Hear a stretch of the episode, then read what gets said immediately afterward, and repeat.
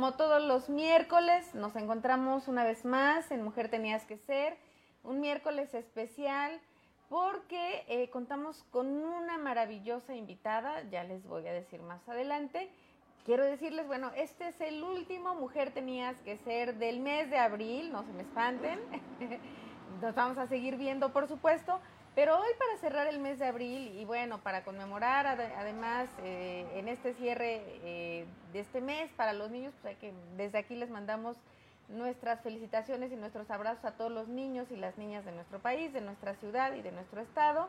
Y ahora sí les voy a platicar un poquito de eh, nuestra invitada. La verdad es que yo siento un gran honor de poder tenerla aquí con nosotros. Ella es la doctora Lilia Cedillo Ramírez. Es una científica mexicana, poblana, muy importante, no solamente eh, para la Benemérita Universidad Autónoma de Puebla. Ella es un baluarte del Estado de Puebla, ha trabajado en muchísimos proyectos a nivel nacional e internacional. Pero déjenme decirles de un momento en particular que yo recuerdo de la doctora, y es que ella nos dirá ahorita el año, eh, cuando Al Gore, el vicepresidente de los Estados Unidos, hizo una campaña medioambiental muy importante por todo el planeta, tuvo la oportunidad de visitar Puebla. Y justamente quien lo presentó y quien fue la traductora de, este personaje, de este vicepresidente de los Estados Unidos, y doctora, con eso quisiera yo iniciar la, charla, eh, usted fue precisamente esta mujer entre los miles de científicos que había en México, eh, o cientos, porque bueno, tampoco son tantos en realidad, ¿no? Eh, usted fue la elegida, usted fue la seleccionada. Ahora sí, el micrófono, por favor, eh, se lo voy a ceder a la doctora Lili Cedillo, una mujer que además es muy querida en la Benemérita Universidad Autónoma de Puebla por todo el trabajo, las aportaciones, y hoy es vocera sobre el COVID, también nos va a platicar un poco de esto, pero que nos platique un poquito de qué se siente ser la traductora y la presentadora de Al Gore, uno de los hombres más importantes hace 10 años en el mundo. Pues muchísimas gracias por esta invitación, de verdad. Y agradezco a todos los que ahorita nos están viendo, los que se conectaron ya. Y sí, efectivamente, eh, en este momento estoy recordando, vienen a la mente muchos eh, pormenores de, de, esa visita del expresidente Al Gore. Para mí fue un honor y la verdad no lo esperaba, fue así como, como seguro yo, ay, si seguro quieren que sea yo. Por lo mismo, yo, yo también pensaba que había mucha gente con mucho talento y en el área ambiental, que es el área en la cual eh, el expresidente pues estaba haciendo los aportes principales a través de su libro. Eh, fue una experiencia muy grata, distinta a todas las que yo había vivido en el ámbito de la ciencia. Eh, yo doy clases en el posgrado en ciencias ambientales, en la maestría y doctorado en medio ambiente y salud en esa área. Y la verdad era un alto honor, sigue siendo un alto honor haber estado en ese evento, un poco nerviosa, de repente ahorita que, comentaba, recuerdo que eh, el auditorio es muy grande y, y, cuando yo salí dije, lo bueno es que está oscuro, así no veo a la gente, no me puedo poner nerviosa, pero sí fue una experiencia muy grata, inolvidable y yo creo que más allá de, de la experiencia mía, fue la experiencia para muchos jóvenes, porque en esa ocasión en el auditorio había muchísima gente joven y ahora son los jóvenes quienes principalmente nos corrigen la plana, nos hablan sobre medio ambiente, sobre preservar ese medio ambiente, algo que yo les comento a mis alumnos, a nosotros no nos pasó porque nosotros fuimos educados con, con, otras ideas, ¿no? Quizá en la idea falsa de que todo lo que teníamos iba a estar siempre así en la naturaleza. Ellos no, los jóvenes han aprendido que debemos conservar lo que tenemos y que es un legado para las generaciones que vienen. Entonces, muy contenta de que en ese momento tantos jóvenes hubieran estado presentes ahí. Bueno, pues muchos recordamos este, este evento como algo importante. Además fue, me parece que un parteaguas también para la juventud de la universidad, que eh, puso por primera vez atención, ¿no? El dedo en la llaga sobre las cuestiones ambientales. Bueno, no, no es fácil traer al. No, no, no, para nada. Es todo un personaje, además con una agenda eh, pues siempre saturada, ¿no? De tantas actividades y, por su misma labor también como ambientalista que él ha seguido en, esta parte, fue un esfuerzo grande de nuestra institución, eh, en conjunto también con otras personas que ayudaron a hacer posible la, visita de Al Gore y creo que dejó una huella imborrable en muchos universitarios. Y eso era precisamente el, objetivo, que eh, más allá de esa visita, la gente recordara lo que él quería dejarnos como mensaje. Bueno, una mujer en la ciencia, una mujer eh, con una bata de laboratorio haciendo experimentos, no es algo a lo que el mexicano esté acostumbrado. ¿Cómo lograrlo? ¿Cómo abrir la, brecha? ¿Cuántas mujeres eh, hay por cada cuántos hombres? ¿Cómo, ¿Cómo andan las estadísticas, doctora? Bueno, eh, cambian mucho por área del conocimiento. Afortunadamente para el área donde yo me desenvuelvo, que es el área entre naturales y el área de la salud prácticamente, sí las mujeres tenemos una muy buena participación, afortunadamente. No del 50%, pero muy cercana al 50%, que es algo bastante bueno sobre todo porque en el área de la salud pues también entran las chicas que se han dedicado a la medicina, a la investigación en esa área. Y recordemos que en muchos de los casos eh, la formación de ellas ha, costado muchísimos años de estudio y muchos años, yo no quiero usar la palabra sacrificio, porque cuando uno está convencido de lo que hace, cuando nos gusta lo que hacemos, eso no es un sacrificio, al contrario, es una motivación para hacer las cosas. Y también en ese sentido vale la pena mencionar que las mujeres, una vez que estamos convencidas de algo, trabajamos por ello, a lo mejor lo postergamos, porque en algunos momentos uno decide si quiere ser mamá, si tiene que asumir el rol de esposa, si tiene que asumir el rol de hija, que está cuidando a los padres, que también es otro aspecto importante en la vida de una mujer, llega a un punto en el cual eh, generalmente las hijas somos quienes estamos más cercanas a los padres cuando estos ya son mayores y requieren atención, pero, pero uno va haciendo las pausas, esas pausas tan necesarias a veces para también valorar y revalorar lo que tenemos y lo que hacemos. Estas pausas eh, usualmente eh, en, las mujeres son muy comunes, pero en los hombres no, doctora. De repente eh, las mujeres, mm, me, pasa mucho también como, como académica, no, no, no, sé qué tanto lo ve, lo ve usted ya en el laboratorio, ya haciendo propiamente la investigación, la ciencia, que cuando nacen nuestros bebés, todas ponemos una pausa, ¿no? Por lo menos de mínimo seis meses, ¿no? Sí, sí. Pero esto eh, para los hombres no ocurre. ¿Cómo hacer esta pausa y volver? ¿Qué decirle a las niñas que hoy nos están viendo en el programa, a las madres que hoy nos están viendo en el programa, eh, de, de, cómo poder compaginar, cómo poder ser una científica, como lo es usted, y, y, a la vez tratar de llevar esta carga que culturalmente, eh, bueno, no carga, más bien eh, eh, este papel, este rol que socialmente o culturalmente tenemos de quedarnos en casa para criar a los hijos o poner pausa para cuidar a los padres, a los hermanos. ¿Cómo hacerlo? ¿Cómo, dejar el laboratorio o cómo compaginar y partir los tiempos? ¿Cómo ser una científica y al mismo tiempo tener una familia? Es, es una posición complicada y cuando uno la ve ya pasado el tiempo, uno dice, ay, ¿cómo pude? ¿No? O sea, ¿cómo me organicé? ¿Cómo fui capaz de, sacar fuerzas a veces? Porque es cierto, a veces ya está uno muy cansada, con mucha presión de, muchos aspectos, y, y uno dice, bueno, de alguna manera logré hacerlo. Y cuando una alumna, sobre todo, me pregunta eh, esto, yo siempre le he dicho que curiosamente las mujeres somos más productivas en lo académico y en lo profesional exactamente en la misma época de nuestra vida en que podemos ser madres, ¿no? O podemos casarnos y, empezar una vida diferente, ¿no? Pero eh, también es importante darse cuenta que esos tiempos no regresan.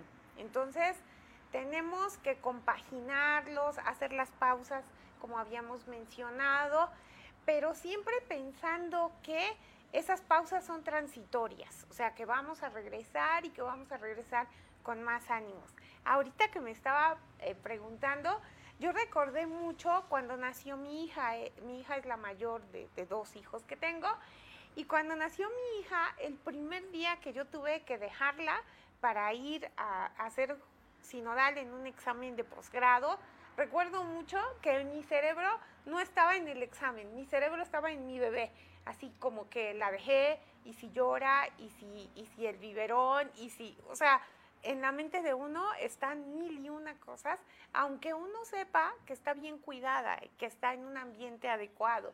Entonces, poco a poco uno ya se va desligando de, esa preocupación que generalmente tenemos y ya cuando llega uno al trabajo, el mismo trabajo, el entusiasmo con el que uno lo hace, envuelve ese ambiente y ya queda uno como más relajada y, lista para afrontar esos retos que vienen. Pero sí es, es complicado, ¿no? Y, y, en mi segundo hijo fue todavía más complicado, creo, porque pues tenía una niña todavía pequeña y un niño recién nacido y cuando regresé a trabajar, eh, mi bebé tenía como mes y medio, todavía no cumplía dos meses. Y recuerdo mucho que a mi hijo no le gustaba el biberón. Entonces yo le dejaba leche materna. Mi mamá me ayudó a, a criar y educar a mis dos hijos mientras yo trabajaba. Y mi mamá desesperada porque me decía, es que tu hijo no come y no quiere comer, ese niño se va a morir de hambre. Y entonces, este, pues yo terminaba rápido de trabajar y llegaba volada a casa de mis papás a, alimentar a mi hijo, ¿no?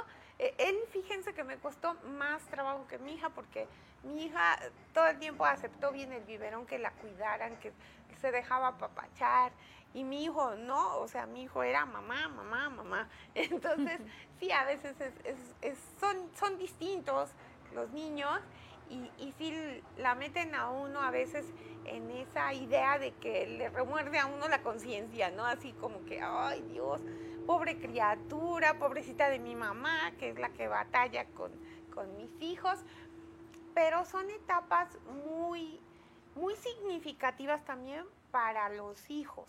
Eh, mis hijos ya crecieron y después me acompañaban, muchas veces me acompañaron a congresos, a dar cursos, me acompañaron a dar clases, recuerdo mucho en las tardes que, me acompañaban a dar clases en, la universidad y, ellos aprendieron muchas cosas, ¿no? En, en esa etapa de, pequeñitos aprendieron a guardar silencio, a prestar atención, a, comportarse diferente de lo que lo hacían en casa.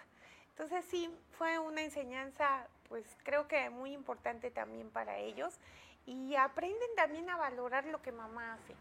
Y yo creo que, que sí es importante a veces que los hijos poco a poco vean lo que sus padres hacen y también lo valoren en su momento.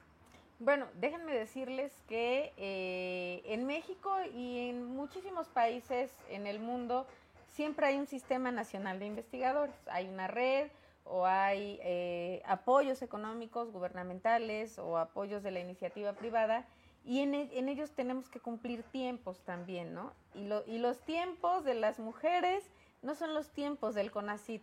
¿No? De repente, la, la edad, eh, cuando uno va haciendo muchas pausas, eso también hay que comentarlo, eh, en la ciencia, en la investigación, uno sí va en una carrera en desventaja eh, frente a los investigadores masculinos. Sí, sí, yo recuerdo que exactamente en la época en que nacieron mis hijos, pues yo me salí del SNI porque no me dio tiempo de publicar lo suficiente, ¿no? Entonces sí tiene un costo, ¿no? Un costo también en lo académico y, en el área de la investigación, pues como bien dice, este, hay tiempos que cumplir.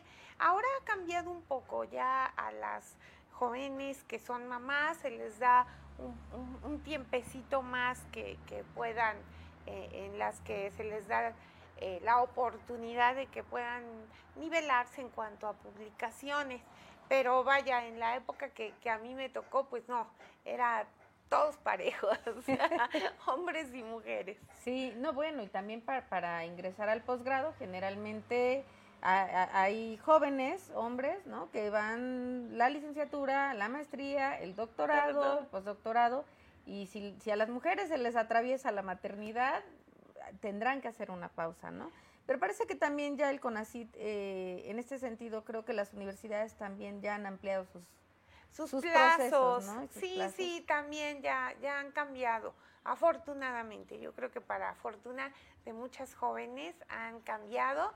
Eh, ahorita yo recordé el caso de un alumno que, eh, varón, que de repente quedó viudo, él era alumno del posgrado, y, cómo, sus compañeras lo ayudaban. O sea, es increíble, ¿no? O sea, cuando uno hace la comparación, eh, cuando una chica es mamá, difícilmente los compañeros varones la apoyan. Pero yo recuerdo de, ese alumno que él quedó viudo exactamente siendo alumno de posgrado.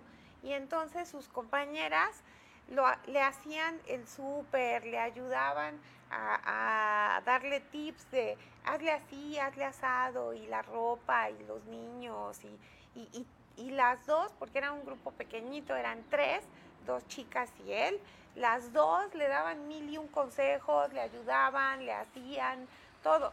Y yo digo, qué solidarias son aún con, con, con un compañero, ¿no? No era una compañera, era un compañero que la verdad, este, pues sí, de repente se quedó solo y sin saber ni qué hacer, ¿no? Pero las chicas también saben ser solidarias con, los compañeros cuando los compañeros están en un rol parecido al de ellas. Hay, hay sororidad, increíblemente, ¿no? Hay solidaridad. Doctora, ¿qué le falta entonces a la ciencia en México para impulsar a más niñas? Hay programas de, de promoción de niñas en la ciencia, pero, pero todavía no logramos esta equidad en la academia? Yo creo que hace falta también que los investigadores y las investigadoras nos acerquemos a los niños. Eso es bien importante porque es la manera en que enamoramos a las niñas en la ciencia. Hablar el lenguaje que ellas quieren escuchar. Creo que eso es, importantísimo. Ahí hay un problema también, creo que de acercamiento y de comunicación de parte nuestra y de parte también a nivel educativo, pues de mucha gente que tendría que también apoyarnos en ese sentido, en las escuelas primarias, sobre todo en las secundarias, eh, tratar de impulsar esa curiosidad que da origen a la ciencia. Siempre hay algo que en ciencia nos mueve, que se llama la pregunta de investigación. Entonces necesitamos hacer que las niñas se hagan muchas preguntas. Ahí está, para todas las niñas de, que ven este programa, no hay imposibles, las mujeres podemos estar en la ciencia, podemos hacer prácticamente todo aquello con lo que soñemos. Vamos a unos comentarios, eh, doctora. Laura Alicia Ortiz, Lalita nos manda felicitaciones al programa, felicitaciones también para la invitada. Eh, Nidia Peña, hola, excelente entrevista como cada semana. Saludos desde Tlaxcala, saludos también desde Veracruz, muchísimas gracias. Jimmy Flores, es admirable la labor que hacen las mujeres en la vida familiar, social y profesional. Mi reconocimiento a todas ellas, saludos. Mi reconocimiento para mujeres tan admirables. Un reconocimiento para usted, doctora. Muy buena entrevista. Eh, qué buen programa, qué buena entrevista. Felicitaciones, casi todas son felicitaciones, doctora. Le reconocen su trabajo, su labor bueno, pues hay muchísimo todavía por hacer en la ciencia, hay muchísimo por platicar, pero en este momento eh, a mí me gustaría que platicara un poquitito de lo que está haciendo ahora una campaña importante, nos encontramos en una pandemia mundial, algo que no habíamos eh, visto, no habíamos vivido. La última gran pandemia fue en 1918, ¿no? Entonces, bueno, han pasado décadas, se nos había olvidado cómo enfrentarnos a las, a las enfermedades, a pesar de que hemos vivido algunas otras crisis médicas, ¿no? La del VIH, ébola, etcétera, etcétera, ¿no? Influenza, pero creo que no habíamos vivido algo como lo que estamos viviendo hoy. Efectivamente. Eh, fíjense que el Centro de Detección Biomolecular, que, yo tengo el gran honor de dirigir, surge precisamente a raíz de la pandemia de influenza H1N1 en el año 2009.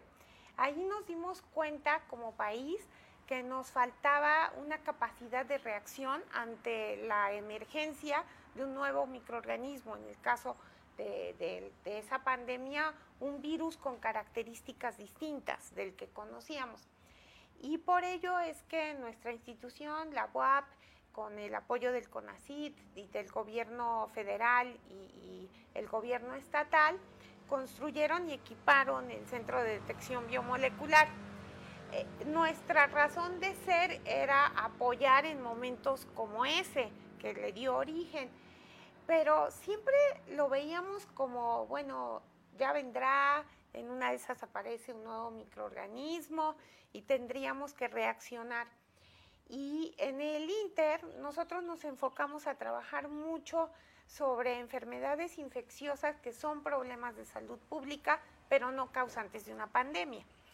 Y en ese sentido, cuando llega eh, SARS-CoV-2, causante de, de COVID, en ese momento yo honestamente no pensé que fuera a tener la magnitud que ha tenido esta pandemia. Yo pensaba que se iba a comportar mucho como SARS-CoV y como MERS-CoV, que son como primos hermanos de SARS-CoV-2, y causaron una pandemia, pero bastante limitada en cuanto al número de países involucrados y el número de víctimas de la misma. Y, yo tenía la esperanza de que así se comportara. Yo creo que en mi subconsciente era así, sí, no te preocupes, o sea, va a pasar así. Y pues no, no fue así. Eh, eh, recuerdo mucho que una amiga eh, me llamó por teléfono y me dijo, Lili, ya es una pandemia, ¿qué vas a hacer? Y le dije, pues ya estamos preparados, ya tenemos reactivos, ya montamos la técnica. Y me dice, no, o sea, no hablo en ese sentido. Es qué vas a hacer para advertirles a los demás de lo que viene. Y creo que esa, esa frase fue fundamental. Y le dije, mm, tienes razón, creo que es la hora de empezar a trabajar para preparar a la gente sobre lo que viene. Y realmente tuvimos un tiempo muy corto, fueron dos, tres semanas eh, en que sí ya yo me enfoqué de lleno a, platicar con la gente, a advertirles de lo que estaba por venir y empecé en la UAP, justo en ese momento estaba el paro eh, estudiantil, y, y, recuerdo mucho que me preocupaban los chicos del paro porque estaban en las entradas y yo decía, bien expuestos, no toman en cuenta nada de las precauciones que deben de haber. Y entonces empecé a caminar en las entradas, me acompañó un chico de servicio social y mi hija, mi hija siempre ha sido como, como mi acompañante, mi compañera de, aventuras y, demás, también mi hijo, pero mi hija es como, como que todo el tiempo dice, sí, yo voy, yo voy y yo te acompaño. Y, este, y empezamos a hablar con los chicos en las entradas, les repartíamos gel, eh, repartimos unas cartulinas donde decía que era SARS-CoV-2 y el COVID este, y demás, y, yo me sentía como, como predicando en el desierto, ¿no? Así como, pues esa señora, quién sabe, que le pica, porque pues, eran educaditos y no me cortaban la plática, pero que digamos, qué interesados que estaban en el tema, no. Platiqué también con los compañeros vigilantes de, Ciudad Universitaria y del los campus de la UAP.